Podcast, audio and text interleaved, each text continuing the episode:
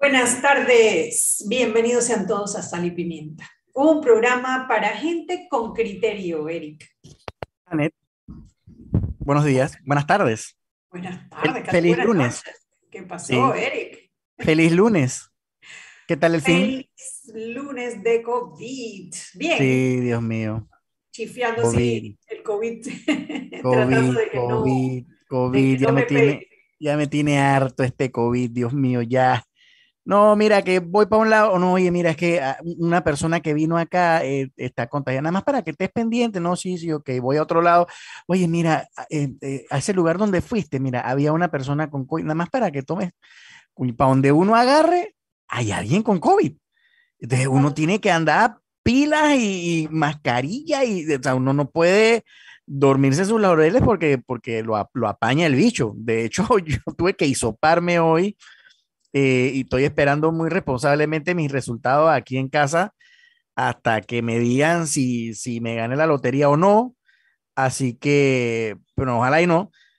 Eh, pero así me imagino que andará mucha gente. También, no sé si tú leíste el tweet del doctor San Llorens que dice que 300 mil personas están ahora mismo entre aislados y en cuarentena. O sea, ese es un chingo de gente.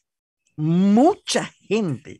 Sí, lo que, lo que, yo, lo que está haciendo San Llorán es multiplicar la cantidad de casos activos por 10, que son pues supuestamente las personas que estarían alrededor de los casos activos que deberían estar, si no en cuarentena, de alguna manera aislados. Tiene toda la lógica del mundo. O sea, solo Sí, en la tiene- casa son cinco, imagínate. Sí, exacto, más los contactos directos que haya tenido.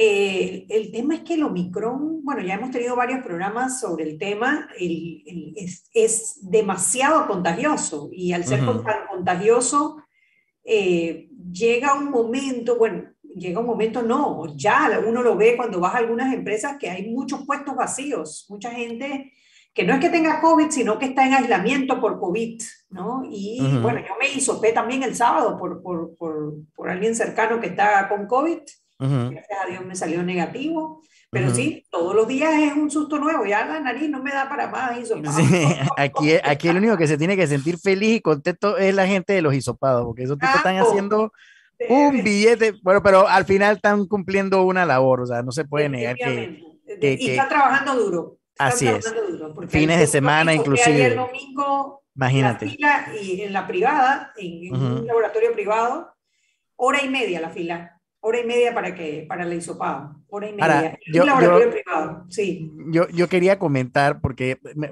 sí es cierto que definitivamente ya y, y comprobado científicamente con toda clase de, de pruebas que el, el Omicron es mucho más contagioso que cualquiera otra de las cepas anteriores, pero súmale a eso que la verdad es que ya estamos bien relajados, o sea, pero sumamente relajados. Si te pones a ver la, may- la, mayoría de las personas que yo conozco que tienen COVID o que han pasado por este susto últimamente, usualmente es por algún contacto directo en la casa o alguna amistad que visitaron o una reunión de fin de año, o sea, sencillamente hemos bajado la guardia y ojo, no culpo a nadie, la verdad es que ya estamos hasta aquí del bichareco este, pero no deja de llamar la atención eh, la, alta cantidad de personas que se están infectando, o sea, la, la curva eh, de, de contagio es prácticamente vertical en este momento. No vemos todavía llegar el pico, falta bastante, pueden faltar como dos semanas, estadísticamente hablando, porque eso va a depender muchísimo de cómo nosotros nos comportemos. Así que por favor, cuídense, hagan el esfuerzo, eviten, no lo vean como es que me ten- es que no quiero que no quiero contagiar, no, véanlo como un todo, véanlo como no podemos poner en aprietos el sistema hospitalario del país, porque otras personas pueden verse afectadas y pueden sufrir. Y como leí en un tuit hace unos días, ese porcentaje que dice que no, las personas fallecidas representan un 0.03%, por decirte un número. Bueno, ese 0.03% representa el 100% para una familia. Así que, por favor, a cuidarse. Es lo único que nos queda decir. Sí, bueno, aquí lo dijo eh, Arturo Rebollón en el programa En Sal y Pimienta el jueves, que ellos esperan, los cálculos indican que de aquí al- a, la, a la fecha pico, que debe ser la primera semana de febrero, podríamos estar entre 30.000 y 60.000 casos diarios. Ujú, Y multiplicas eso por 10, bueno, casi todos van a matar en cuarentena. ¿no? Exactamente. De hecho, hoy, hoy hay un consejo de gabinete especialmente para tratar el tema del COVID, eh, de la nueva situación del COVID, eh, para ver qué medidas se toman. Eh, hay una propuesta por parte de algunos de los científicos que han estado detrás de este tema, me refiero a, bueno, no sé si propuesta, pero una opinión por parte de ellos, Xavier San Eduardo Ortega, incluso Arturo Rebollón, de que las personas con el cuadro completo de vacunación, que al momento son dos vacunas, todavía no lo han cambiado a tres, o sea, todavía no es parte del cuadro básico de vacunación las tres dosis, eh, que tengan COVID positivo, pero que no presenten síntomas, puedan ir a trabajar eh, con sus medidas de bioseguridad. Claro. previendo, porque por ejemplo el canal de Panamá ya está teniendo también problemas de, mucha gente eh, en cuarentena. Y bueno, habrá que esperar para ver qué decide hoy el Consejo de Gabinete, porque ahora eh, hay una crisis laboral, además de la crisis eh, sanitaria. Y también el otro punto que ellos están pidiendo es que se aprueben los registros de las pruebas en casa. Eso le quita un poco el control, o sí, el control al gobierno central eh, y, y, que depender más de las personas en sus casas que que registren cuando sale un COVID positivo con esas pruebas en casa. Lo que pasa es que con la gran cantidad de casos que se esperan no va a haber laboratorio que pueda procesarlo. Entonces se necesitan también la colaboración para que cada uno se haga su test en casa cuando así, así lo dispongan. No dejar de dar el servicio, pero permitir que se puedan eh, hacer esas, esas, esas pruebas en casa. ojalá ojalá, ojalá. A ver qué decide hoy el Consejo de Gabinete se debe reunir para ese tema y para el otro tema que es el ultimátum que le dieron al, a Minera, Panamá. Hoy a las 5 de la tarde, son las 6 de la tarde, no sabemos qué ha ocurrido, estaremos pendientes. Le dieron un ultimátum a Minera Panamá de responder a la propuesta que hace el gobierno del nuevo contrato, en donde pasan de un 2% del ingreso bruto, es decir, de la facturación, a un 12 o 16, de 12 a 16% de eh, la ganancia final. Eh, son, son dos cifras distintas, son dos manejos distintos eh, y que, bueno, que eso representaría 375 millones de dólares al año. Hoy debía responder Minera Panamá, vamos a ver qué ocurre. Mientras tanto, vamos a analizar el último escrito de Ruben Blades, que ha estado circulando por los diferentes grupos de chats, redes sociales, etc. Eh, y quería proponerte, Eric, vamos a analizarlo desde dos puntos de vista. Uno, eh, por supuesto, la parte donde hace alusión directamente al expresidente Martinelli, a su condición eh, y, a la, y, a la, condena de los hijos, a la, a la confesión de los hijos, y la otra, que es la parte política, que para eso hemos invitado a un politólogo nuevo que no había venido antes al programa, así que se estrena en Sal y Pimienta. él se llama Sergio García. Él es politólogo y él eh, trabaja también en el CIEPS junto con nuestro querido amigo eh, Harry Brown y eh, Nel Baraú y otros, eh, otros politólogos que han pasado por este programa. En el próximo bloque vamos a analizar la parte política, el análisis político de este escrito de Rubén Blades, pero quería que aprovecháramos estos minutos, Eric, para que analizáramos tú y yo la parte de corrupción, el análisis del tema de corrupción. Antes me gustaría, Net, antes me gustaría, Net, disculpa, antes me gustaría obviamente eh, darle paso a las personas que hacen posible este programa, no podemos dejarlas a un lado. Así que voy a proceder a leer nuestras pautas. Terpel Voltex, la primera red de electrolineras de carga rápida que conectará al país de frontera a frontera. El futuro de movilidad eléctrica ya está en Panamá y se llama Terpel Voltex. Tener un auto eléctrico en Panamá ahora sí es una realidad con nuestra red de estaciones de carga rápida. Terpel Voltex, electrolineras en tu camino. Continúa, Ned. Bueno, Eri, como te decía, el escrito se llama el escrito de, de, Rubén Blades, que, eh, que, colocó hoy en sus redes, ayer, anoche, en sus redes, desde anoche estamos viendo eh, el, análisis del escrito, se llama Preguntas y Respuestas, Preguntas y Respuestas, y él empieza, el, él empieza su escrito hablando sobre el caso Odebrecht, por el cual los hijos de Ricardo Martinelli se han declarado culpables. ¿Culpables de qué? Culpables de conspirar para, para lavar dinero de coimas de Odebrecht para un familiar cercano que tenía un alto puesto en el gobierno del 2009 al 2014. Plantea Rubén Blades directamente que por qué, porque los medios de comunicación social no le han consultado a Martinelli si es él en efecto la persona identificada como un alto funcionario del gobierno panameño entre el 2009 y 2014 y familiar cercano de los acusados principales. Pues esto es como, como el tema del pato, ¿no? Camina como pato, tiene plumas, hace cuacuac, pero nadie se atreve a decir es pato o preguntarle, oiga, usted es pato, ¿no?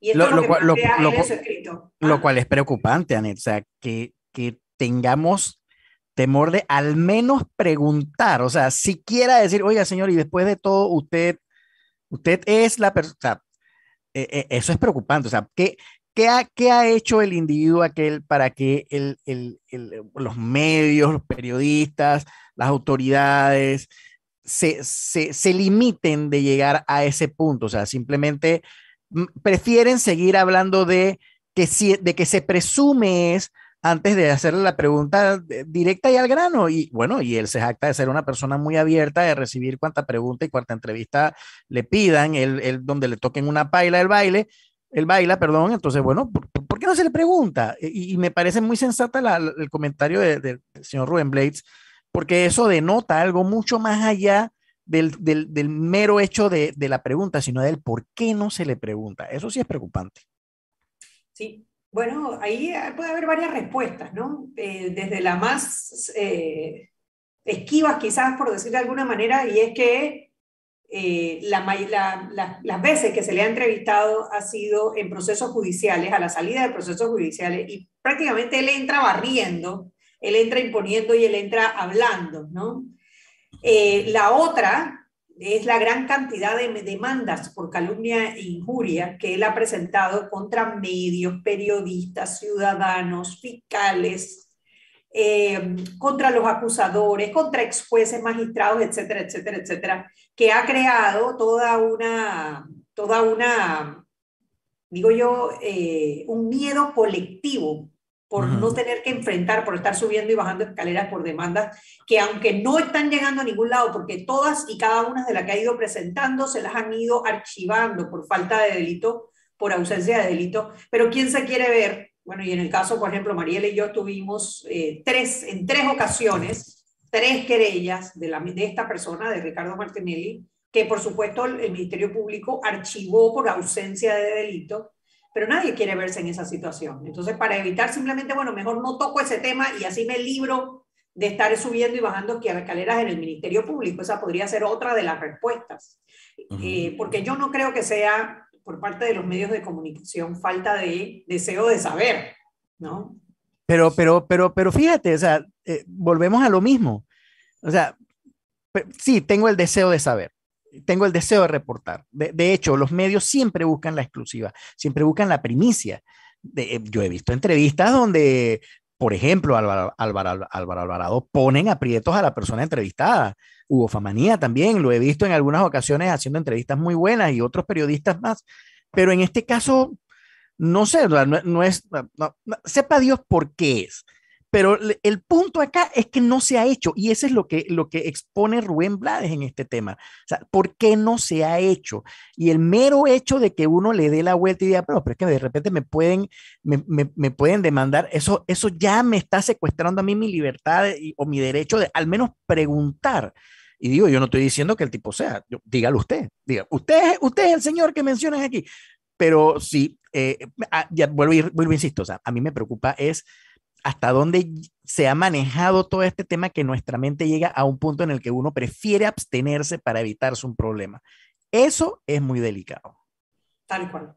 La otra parte que él habla, que él predice, y ya antes de entrar a la parte del análisis político que lo estamos reservando para el próximo bloque, es una predicción y él predice que Ricardo Martinelli no va a poder, o sea, no va a ganar las elecciones. Él, incluso pareciera decir que ni siquiera va a llegar a ser candidato, precisamente por esta situación internacional eh, de estas investigaciones, Y él, hay una, hay una parte que me llamó muchísimo, muchísimo la atención. Espérate a ver si encuentro, el, el encuentro el, la línea donde él, él, pone como que un presidente que no va a poder salir del país porque lo, porque lo meterían preso por corrupción. Eh, bueno, ahorita no encuentro la línea. Eh, no, estoy aquí buscando para ver pero no me sale la línea. bueno, es que el texto es bastante, bastante, tiene mucho contenido.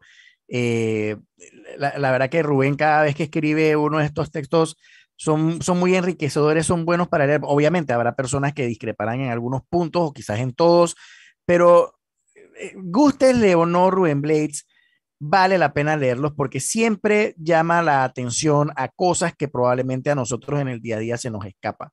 Eh, la, verdad es que él, habla acerca de, aquellas cosas que alimentan la corrupción y nos hace responsables de ello por, por nuestra apatía, por nuestra falta de acción. Y eso es algo que ya sabemos, pero entonces, ¿qué sucede? Como ya, como ya vivimos en esa zona de confort, tiene, tiene que venir alguien de afuera y, ojo, Rubén Blades es panameño, pero él no está aquí en Panamá, obviamente, él está atendiendo, tiene su vida privada, y sus negocios, su trabajo, y él lo ve desde, como quien dice, fuera de la barrera. Y, tiene que venir esta persona que es muy icónica para nosotros, una persona que representa al país, sí o no, eh, y nos dice esto y es como un shake-up, es como que, hey, eh, eh, estás viendo lo que está pasando en Panamá, o sea, ¿qué está pasando? y, y, obviamente nos, nos despierta a todos eh, la preocupación de las cosas que se ven por venir. Yo, al igual que Rubén Blades, yo sí apuesto también que eh, el señor eh, Martinelli no, no va a llegar a ser presidente, aunque yo estoy seguro que muchas personas desean que sea así. Yo pienso que no. Ojo, también va a, va a depender muchísimo de la oferta electoral que tengamos en el 2024 y eso es muy difícil de predecir en este momento. por ende, yo... La frase. ah, qué bueno.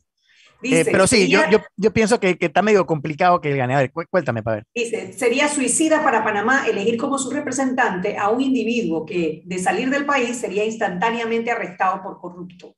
Bajo la presidencia de alguien públicamente expuesto como lavador de dinero por una corte norteamericana, dificulto que Panamá pueda calificar para préstamos internacionales.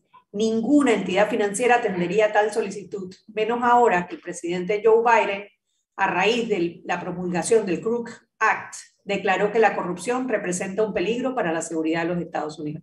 Son las 6 y 18, está fuerte. Vámonos al cambio y de regreso más en Sal y Pimienta, programa para gente con criterio.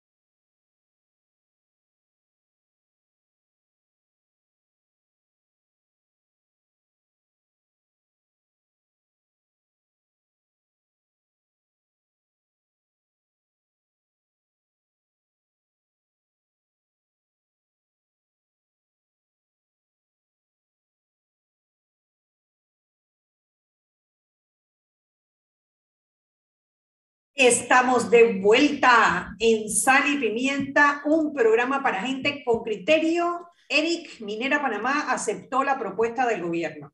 Eh, van a, noticia calientita, hay que esperar todavía los detalles. Eh, el gobierno había hecho una oferta de aumentar, a ver, de cambiar la fórmula como se calcula. Eh, a veces el juego de palabras, porque sí, aumenta el porcentaje, pero no es lo mismo el porcentaje de arriba que el porcentaje de abajo de abajo de, la ganancia.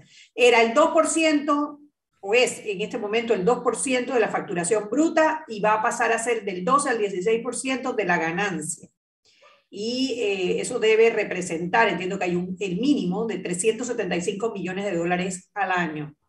Eh, vamos a ver cómo se desarrollan. Ahora mismo está el, el comunicado de Minera Panamá aceptando aceptando el, esta nueva, esta propuesta, la parte económica, que era lo último que quedaba por negociar del contrato, ya habían pasado por la parte laboral, la parte ambiente, la parte social. Dice, Minera Panamá comprende los términos generales planteados por el gobierno nacional, a la vez que considera razonable un aporte anual mínimo de 375 millones de balboas por parte de la mina Cobre Panamá. En ese sentido, aceptamos la propuesta del gobierno nacional a la vez que solicitamos se brinden las protecciones necesarias con el fin de que se salvaguarde la continuidad de la operación durante la vigencia del proyecto. Nos sentimos optimistas de que se pueda anunciar el logro de un compromiso que sea mutuamente cónsono con lo expuesto en la propuesta recibida del gobierno panameño el pasado 13 de enero. Anet, ¿tú no consideras que valdría la pena invitar a alguien como Por Chapman para que analicemos ese contrato? Porque, ojo, Mira, mira lo que sucedió con PPC, eh, donde Contraloría eh, dijo o, dio a entender que todo estaba bajo regla y que bajo ese parámetro se hizo, se extendieron los 25 años del contrato. Una cosa es la ganancia bruta y otra cosa es la utilidad. Y la utilidad yo la puedo disfrazar con costos y un millón de cosas y gastos que de repente pueden deducir la ganancia y etcétera, etcétera Digo, yo en mi conocimiento muy precario de este tema, yo eh, manejo, manejo lo que manejo en mi empresa, pero me gustaría escuchar a alguien que sepa muy bien de estos temas y que haya leído el contrato, obviamente, que nos desmenuce un poco si en verdad fue beneficioso o no, o si podíamos haber hasta ganado un poquito más en este contrato. Me gustaría escuchar esa opinión. Sí, eh, y a mí me interesaría también saber cómo el cambio, porque en el caso de, de Panama Ports, por ejemplo, se prorrogó el contrato automáticamente sin cambiar un dólar, aunque cambiaron las condiciones al haber ampliado el canal. Y en este caso sí lograron negociar algo mucho más beneficioso para el país, porque a pesar de que dices que, y es verdad, coincido, en la utilidad tú no puedes jugar con los números, hay maneras creativas, contables para jugar con los números, voy a decir. y más con eh, una contraloría como la que, tenemos, ¿no? Lo cierto es que el mínimo de 375 millones es más de los 80 millones que están pagando hoy en día. Eso es una realidad. Hay, sí hay un aumento importante en Seguro. el de minera. Pero bueno, sí, dedicaremos un programa al tema, nada más quería pasarles la, la noticia. Eh, Eric, nuestros patrocinadores. Estimado usuario, durante tu viaje en metro, refuerza tu protección para evitar el COVID-19. Usa mascarilla correctamente, pantalla facial que cubra ojos, nariz y boca. Y por favor, viaja en silencio. Un mensaje de El Metro de Panamá. Anet, le metemos entonces a cocinar. A la segunda parte. Oye, qué mantiene un escrito, si es verdad. Rubén Blake tiende a escribir largo. Él, la verdad, que no se detiene en, en, hacer sus escritos, siempre son tres, cuatro, cinco páginas. Eh, y este escrito de por sí tenía eh, bastante contenido. Analizamos la parte de temas de corrupción de Ricardo Martinelli, etcétera, en la primera parte, pero le pedí a Sergio García, el politólogo del CIEPS, que viniera que nos acompañara para que nos ayudara a analizar la parte política, porque hay muchos detalles en esa propuesta, porque es casi una propuesta lo que él está haciendo en, en este escrito, todas las cosas que implica, porque no es algo sencillo. Por un lado, eh, él empieza a decir, mucha gente me está pidiendo que yo sea el candidato para vencer a Ricardo Martinelli. Y él parte de la premisa que el problema en Panamá no se acaba simplemente con no reelegir a Ricardo Martinelli. Él habla de una situación estructural de nuestro país que habría que cambiar. Y ahí es donde viene la propuesta de, de cambio, eh, que quisiera que la, analizáramos con detalle porque hay, mucha, mucho, mucho, mucho menudencia en, esa, en ese planteamiento que él está haciendo. Sergio, bienvenido a Sal y Pimienta. Gracias por acompañarnos. Eh, quería preguntarte primero, inicial, tu, tu, tu opinión en general para después entrar en lo particular sobre este, este documento que publicó ayer eh, el exministro de Turismo y, bueno, cantante conocidísimo, Rubén Blades. Muy buenas noches ya, eh, Anet y Eric. Gracias por la invitación. Eh, mi opinión sobre el texto de Rubén Blades, yo lo divido en dos partes. Si bien, si bien tú quieres que nos centremos en la parte política ahora, yo trabajo temas de corrupción y me es imposible. Ah, buenísimo, también. Bienvenido. Entonces, lo divido en dos partes, el diagnóstico y la propuesta. En cuanto al diagnóstico, podríamos discutir, yo puedo estar bastante de acuerdo. En cuanto a la propuesta, no estoy nada de acuerdo. Entonces, ese sería más o menos el resumen de mi posición frente, frente al texto. Excelente. Empecemos con el diagnóstico, con la parte en la que estamos yo creo que todos de acuerdo, ¿no? Sí, sí, es, es, la parte más que más nos apela. La del diagnóstico es, es, creo yo que él está diciendo cosas que no sé si está al tanto en términos teóricos, pero que son las que se discuten hoy más que nunca en el estudio sobre corrupción y en el análisis sobre corrupción. La corrupción no es solo un problema individual.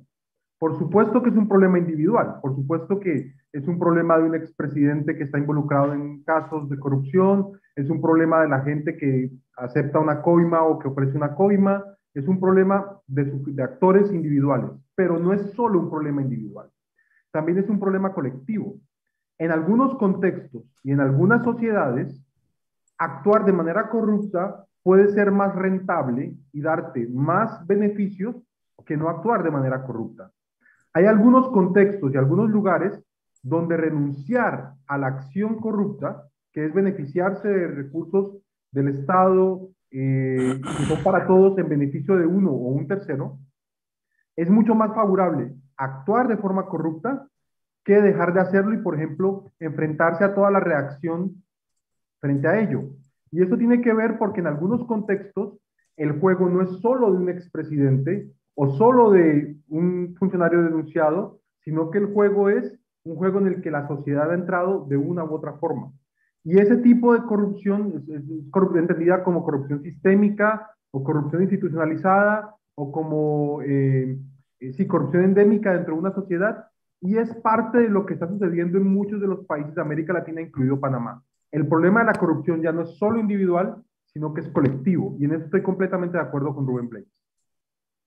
Sí, sí, yo creo que, que, en eso poco podemos diferir, ¿no? Eh, la corrupción también existe de alguna manera porque la sociedad la permite o de alguna manera la avala porque son las personas corruptas las que estamos llevando a los puestos de elección. Y tú puedes equivocarte una vez, pero muchas de estas personas que han tenido escándalos de corrupción, por ejemplo en la Asamblea Nacional, se reeligen una y otra vez a pesar de que la información es contundente. ¿no? O sea que de alguna manera nuestra sociedad se ha acostumbrado si no bien no le gusta, se ha acostumbrado a, eh, a vivir con ella. Ahí yo haría una diferencia pequeña, Ned. Cuando uno reconoce que el problema de la corrupción es colectivo, no significa que la responsabilidad y la culpa sea en igual manera de los ciudadanos que de quienes están a cargo de la distribución de recursos públicos. Cuando yo digo que el problema es colectivo, quiero decir que la forma en que funciona la sociedad y en que se distribuye lo público históricamente en la sociedad ha tomado la forma de clientelismo o de redes de amiguismo o de compra de votos o de una manera de distribuir lo público que enseña a los ciudadanos que si quiere acceder a lo, público tiene que ser a través de soluciones particulares como el clientelismo, la compra de votos o la corrupción. Esto no quiere decir que la culpa sea de igual manera de los ciudadanos que acceden a esto o que hacen parte del sistema que quienes han hecho que se mantenga durante muchísimo tiempo esta forma de distribuir los recursos públicos.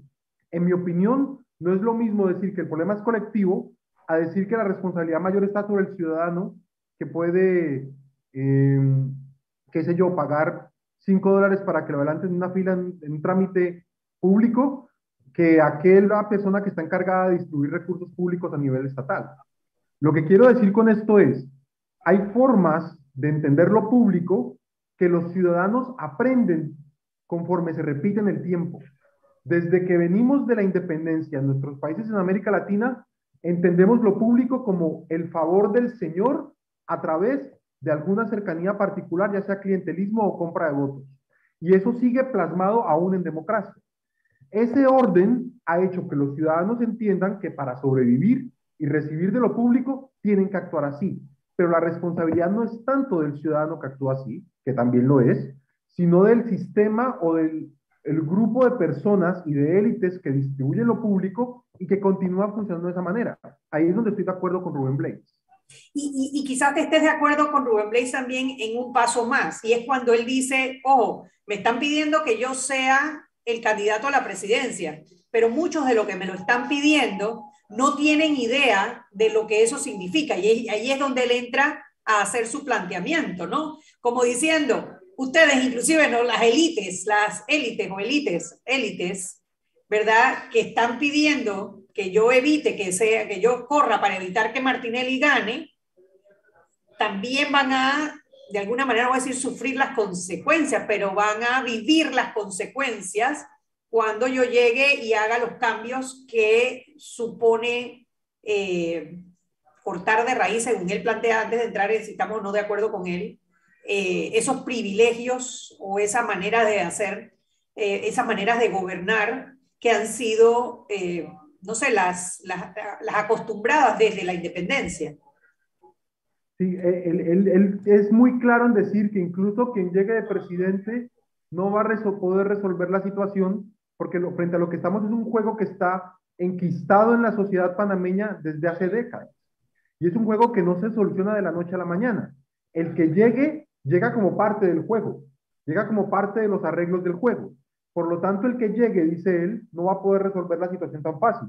Ahí es donde él menciona la solución del revolcón, menciona la solución de romper la institucionalidad, pero antes de llegar a eso, lo que él está reconociendo es que el que llegue, llega como parte de un juego y como parte de unos arreglos que ya están tan, tan enquistados en la sociedad que es imposible de cambiar solamente jugando el mismo juego. Vamos a hacer una pausa.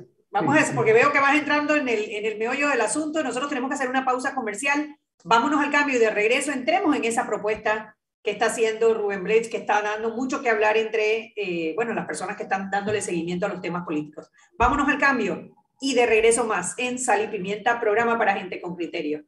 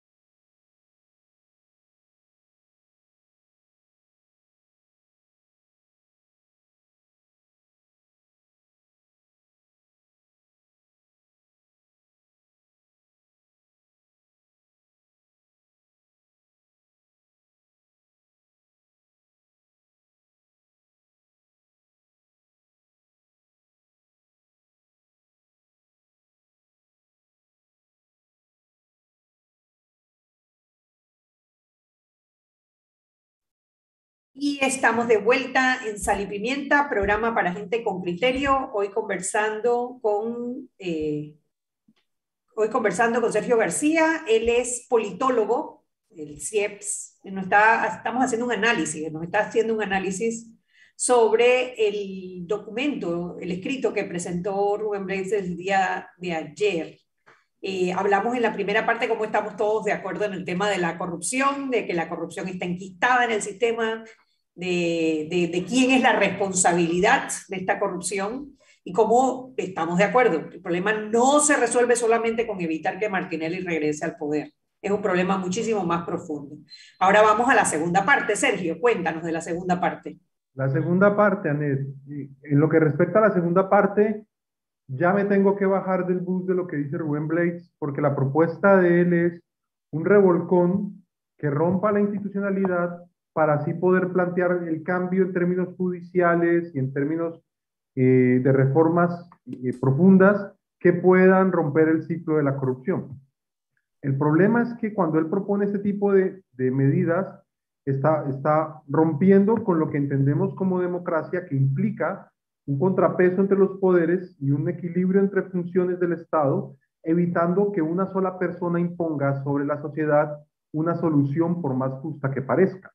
Entonces, si, tú propones, incluso si estuviera, si asumiéramos que Rubén Blades tiene la verdad y que sabe cómo hacer las cosas, que es una asunción fuerte, si lo asumimos como que él tiene muy claro todo el tipo de reformas que se necesitan, aún así estamos otorgando a una sola persona la capacidad de implementar cambios tan profundos en una sociedad y sin ningún tipo de contrapeso. Y eso ya rompe con la idea de democracia y se acerca a la idea de los populismos que están haciendo daño en varios países de América Latina sin importar el signo ideológico. Se acerca muchísimo a algo que precisamente el CIEPS va a discutir mañana en un seminario, desde el miércoles, perdón, y el jueves en un seminario especial que está haciendo sobre el populismo en toda Centroamérica. Es más la estrategia Bukele y la estrategia em, eh, Correa en Ecuador, la estrategia Evo en Bolivia, la estrategia Fujimori en Perú, de una sola persona que resuelve la situación.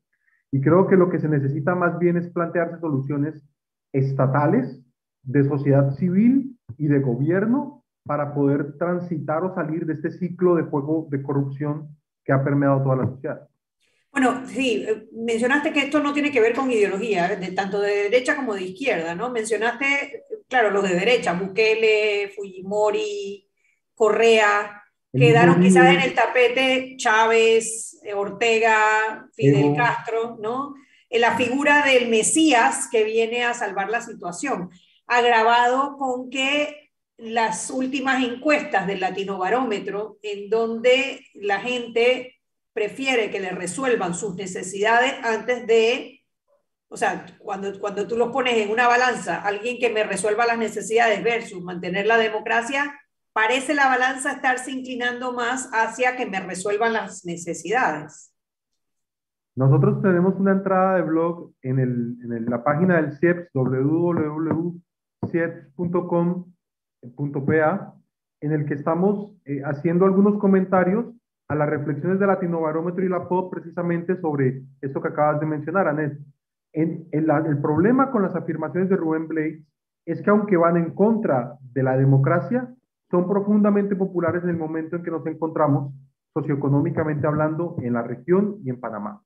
En este momento, como nunca desde que hacen estas encuestas de Latinoamérica y la POP, ha habido tan poco apoyo a la democracia y tanto rechazo, sobre todo entre los sectores menos favorables. Las personas que tienen menos bienes y servicios cada vez se sienten más desconectadas y apáticas con respecto a la democracia y cada vez más responden a lo que tú dices. Prefiero que me resuelvan mis problemas de, económicos y de bienes que participar de elecciones, porque ha perdido legitimidad y ha perdido eh, significado para muchas de estas personas. El problema de lo que dice Rubén Blades, para terminar, es que es profundamente popular en este momento en Panamá y en la región.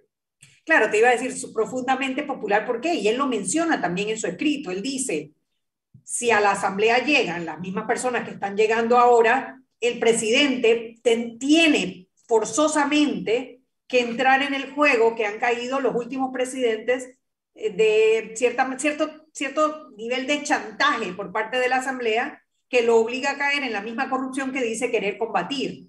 Vamos a hacer una pausa, porque digo, es tentador, es tentadora, es tentadora, ¿no? Que venga este príncipe en el caballo azul y nos resuelva, inclusive pues eh, para las mujeres quizás es hasta más tentador.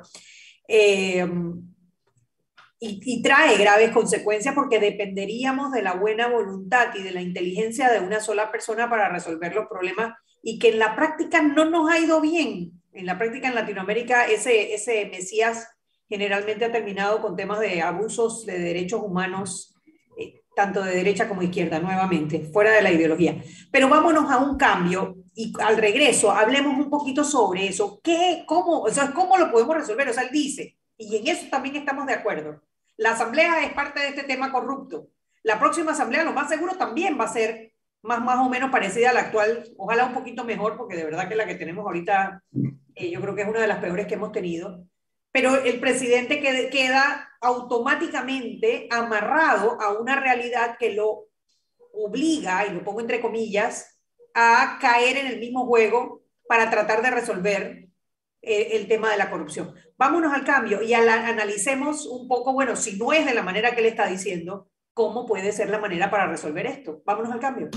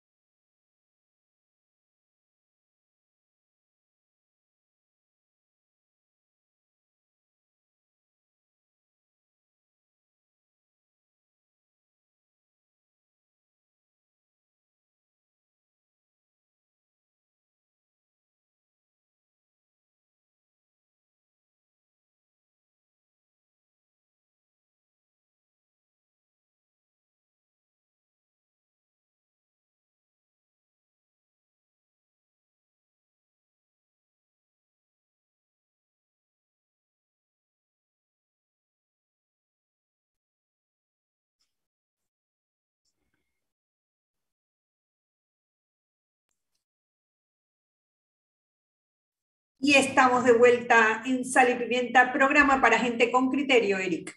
Terpel, como aliado país y reafirmando su compromiso con la sostenibilidad, presenta Terpel Voltex, la primera red de electrolineras carga rápida en conectar a Panamá de frontera a frontera. Hoy es el principio de una historia de transformación. El futuro de la movilidad eléctrica ya está en Panamá y se llama Terpel Voltex. Electrolineras en tu camino, Anet. Sí, bueno, estamos conversando con Sergio García. Sergio es politólogo, nos está ayudando a comprender lo que, bueno, a analizar el contenido del escrito de Rubén Blades, preguntas y respuestas. Analizamos la parte de la corrupción, analizamos eh, el diagnóstico, como dice más bien Sergio, el diagnóstico que él hace en el que todos estamos de acuerdo. Ahora, la solución que él propone, que es donde, eh, a ver, no es que no es yo, yo en lo personal me siento atraída a que venga esta persona y resuelva el problema para que podamos entonces después vivir en una democracia en donde haya balance de poder, donde se invierte en educación de los, de los ciudadanos, sean participativos, ¿no? Pero en, el, en, el, en la experiencia latinoamericana, ese Mesías que viene a resolver los problemas generalmente viene acompañado con abusos a los derechos humanos, eh, destrucción de las instituciones. Se está viendo en, El Salvador con Bukele, eh, se está viendo, bueno, se vio en, con Fujimori en Perú, se vio con Uribe en Colombia, Correa, Uribe, Chávez, Chávez. Castro, Ortega, de la del otro lado, Correa. Ahora bien, estamos en un, estamos en un círculo vicioso. O sea, tenemos un clientelismo que lleva a las posiciones de poder a personas corruptas, a personas corruptas por el sistema. Y estas personas corruptas, cuando están en el poder, entonces utilizan esa misma corrupción y ese poder para perpetuarse. Entonces, ¿cómo rompemos este esquema si no es con la figura que él plantea de decir, yo llego, disuelvo asamblea, disuelvo órgano judicial eh, y mando, no sé, por decreto, será, no sé. ¿Cómo se resuelve si no es así?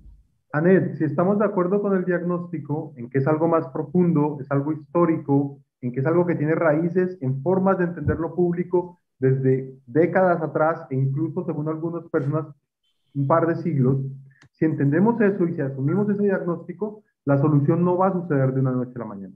La solución no es mágica. No es ni con un presidente ni con esta es la solución perfecta. Pero hay tres ni, cosas. Ni, ni, ni, va a ser suave, va a ser dolorosa. Suave es como cuando una persona va a la terapia porque tiene algún problema o alguna cosa en su carácter. La solución no va a ser la primera sesión, va a ser un proceso doloroso, pero va a lograrse. Y así es como la sociedad panameña necesita hacer terapia en términos de corrupción. Hay al menos tres soluciones específicas o tres posibles soluciones que no, no son soluciones perfectas, pero que tendrían, podrían hacer más difícil la corrupción en el país.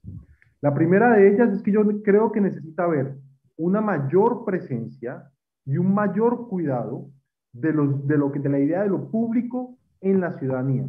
Y con esto me voy a referir, para, muy, muy cortico porque el tiempo es valioso en radio, a que la gente tiene que reconocer qué es lo público, cómo le llega y qué es de todos. Y eso se ve en las zonas públicas, en la recolección de basuras, se ve en las zonas de todas las personas, se ve en los servicios públicos, se ve en todo lo que el Estado brinda a los ciudadanos, más presencia y de mayor calidad. Porque en el momento en que la gente entiende que lo público es para él, sin ninguna distinción, la gente se apega a lo público como algo de todos y no como algo de unos solos.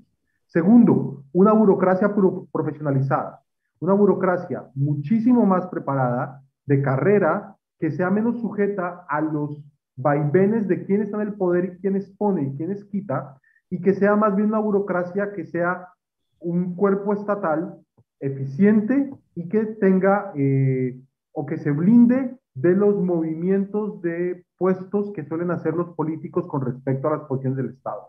Y tercero, la descentralización.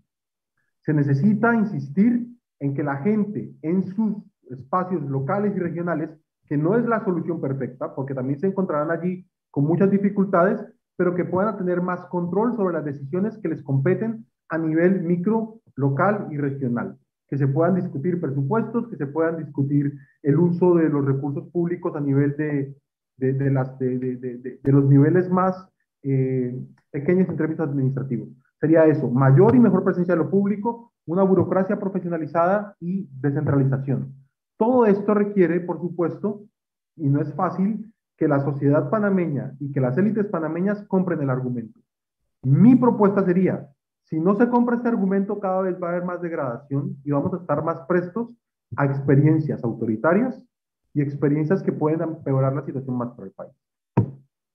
Sí, eh, mira, las tres básicamente, la, bueno, las tres no, mayor presencia de lo público en la ciudadanía y la descentralización en estos momentos se ve un poco amenazada. Yo soy partidaria de la ley de, descentralización. De hecho, hasta participamos en su elaboración y hemos sido celosos seguidores de que se cumpla. Sin embargo, ahora, en esta semana, desde las semanas ante, antepasada a esta, estamos viendo una cantidad de casos de corrupción en la, con el producto de la descentralización.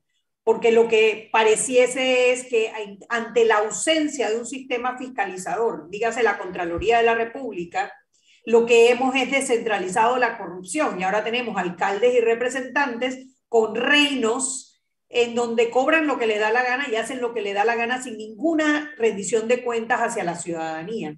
Y en el tema de la burocracia profesionalizada, que estamos también totalmente de acuerdo y desde de este espacio hemos apoyado la carrera administrativa, la carrera administrativa y la carrera judicial, y bueno, falta la carrera municipal que ni siquiera hay una ley para para todavía para que, la, para que se enmarque. Sin embargo, qué lío, es como ir empujando la carreta cuesta arriba y no vemos, no vemos los cambios. Entonces, mientras tanto, está sintiendo en la educación que cada vez estamos educando, estamos deseducando a nuestros ciudadanos, estamos maleducando a nuestros ciudadanos, que son los que tienen que a su vez presionar para que estas cosas avancen y se den. O sea, yo me siento, no sé, Eric, tú, pero yo me siento en un círculo vicioso que no avanzamos, avanzamos, o como la procesión de Portobelo. María Eugenia López anunció la carrera judicial, salimos todos a aplaudir, pero eso va a demorar no sé cuántos meses mientras hacen las postulaciones y mientras demandan y mientras ta, ta, ta, ta, ta, ta, ta, ta, y esa carrera judicial se aprobó en el 2015, llevamos siete años y todavía no está implementada. Anet, tú sabes qué es lo peligroso de esto y, voy, a, voy a apoyarme un poco en lo que ha venido diciendo Sergio. Y tampoco quiero pecar de pesimista, pero también hay que ser un poco realistas. Nosotros usualmente hablamos de años, tú acabas de hablarlo, han pasado siete años, quince, aquí debemos hablar de generaciones, porque esta generación no va a ser la que va a hacer el cambio, o sea, lastimosamente, ha tenido la oportunidad, pero no ha tenido el apoyo de otras generaciones. No estoy diciendo que esta generación de jóvenes, por ejemplo, no, tuviesen la intención, pero otras generaciones más adultas sobre todo, que ya están acostumbradas al, proyecto clientelar de los políticos, que los que están en el poder y los que aspiran a entrar en el poder, ya están acostumbrados a esto. Entonces, lastimosamente, como dice Sergio, o sea, esto va a ser un trago amargo que nos vamos a tener que tragar Ojalá y me equivoque, de verdad, de, yo, yo rezo todos los días y de verdad que no sea así. Pero la única forma de que uno aprenda es dándose el tanganazo. Tú mencionabas hace un rato de que, y bueno, eh, leíste lo que decía Rubén Blades acerca de que eh, es imposible ver que un presidente no pueda salir del país porque inmediatamente lo van a meter preso y el tema de Joe Biden. Entonces, oye, si te pones a ver, eh, Maduro no tiene el apoyo de los norteamericanos. O sea, y el tipo está ahí gracias al, populacho que vota por él y por el resto de los venezolanos que ya definitivamente dijeron, hey, ya está, me rindo. Entonces, no es imposible que un Martinelli pueda llegar a la presidencia. Yo apuesto que no. Yo personalmente digo que no. Pero e, el hecho de que Joe Biden tenga esta política anticorrupción no creo que sea un límite porque ya lo estamos viendo en Venezuela, lo estamos viendo en Nicaragua, lo estamos viendo en otros países. Entonces, esto va a depender es del ciudadano y lastimosamente van a pasar generaciones hasta que un grupo de ciudadanos conscientes, que probablemente sea esta generación de jóvenes que tenemos ahora, pero ya adultos y otra generación más joven empiece a darse cuenta de que la única forma de evitar el golpe duro es usar mascarillas, por ejemplo, o sea, eh, haciendo una analogía, o sea, vamos a tener que ponernos una mascarilla que va a ser incómodo, me pica la nariz, no me la quiero poner, es que se me olvida poner, haciendo una analogía, eso es básicamente lo que tenemos que hacer desde el punto de vista político antes de que nos pique el bicho y nos mande para el hospital. Entonces, el tema si tenemos tiempo, Eric, o sea, el tema si todavía tenemos tiempo antes que haya una revuelta social como las que están ocurriendo en otros países. No, pero fíjate, pero entonces estamos, estamos, estamos haciendo el cálculo de una revuelta social, pero ¿hacia dónde? Porque probablemente la revuelta social sea hacia una figura política que sea falsa o sea hacia un modelo político que no sea necesariamente el que requiere el país para poder crecer, porque ya la gran mayoría de la gente está acostumbrada al clientelismo. Entonces, e, ese, esa, esa revuelta social a mí me da miedo, porque ojalá fuese hacia la democracia. Ojalá fuese hacia la democracia, hacia la lucha por la democracia, hacia la reivindicación. Pero, ya no sabemos dónde va a ir. no sé, Sergio, ¿no? Sí, se nos acabó el tiempo y de hecho ya empezó el partido, así que ya nos están mandando a cortar. Gracias por acompañarnos, creo que pudimos profundizar bastante en la nota. Hay que ver, porque bueno, a veces los mejores enemigos de lo bueno, hay que ver qué se logra, ¿no? Por lo menos si el diagnóstico estamos de acuerdo, quizás en la solución podamos buscar acuerdos que nos lleven a soluciones realmente sostenibles en el tiempo. Gracias Sergio por acompañarnos y a ustedes, mañana no se pierdan otro programa más de Sal y Pimienta, programa para gente con criterio. Chao, chao. Chao, cuídense y a vacunarse todo el mundo. Eso.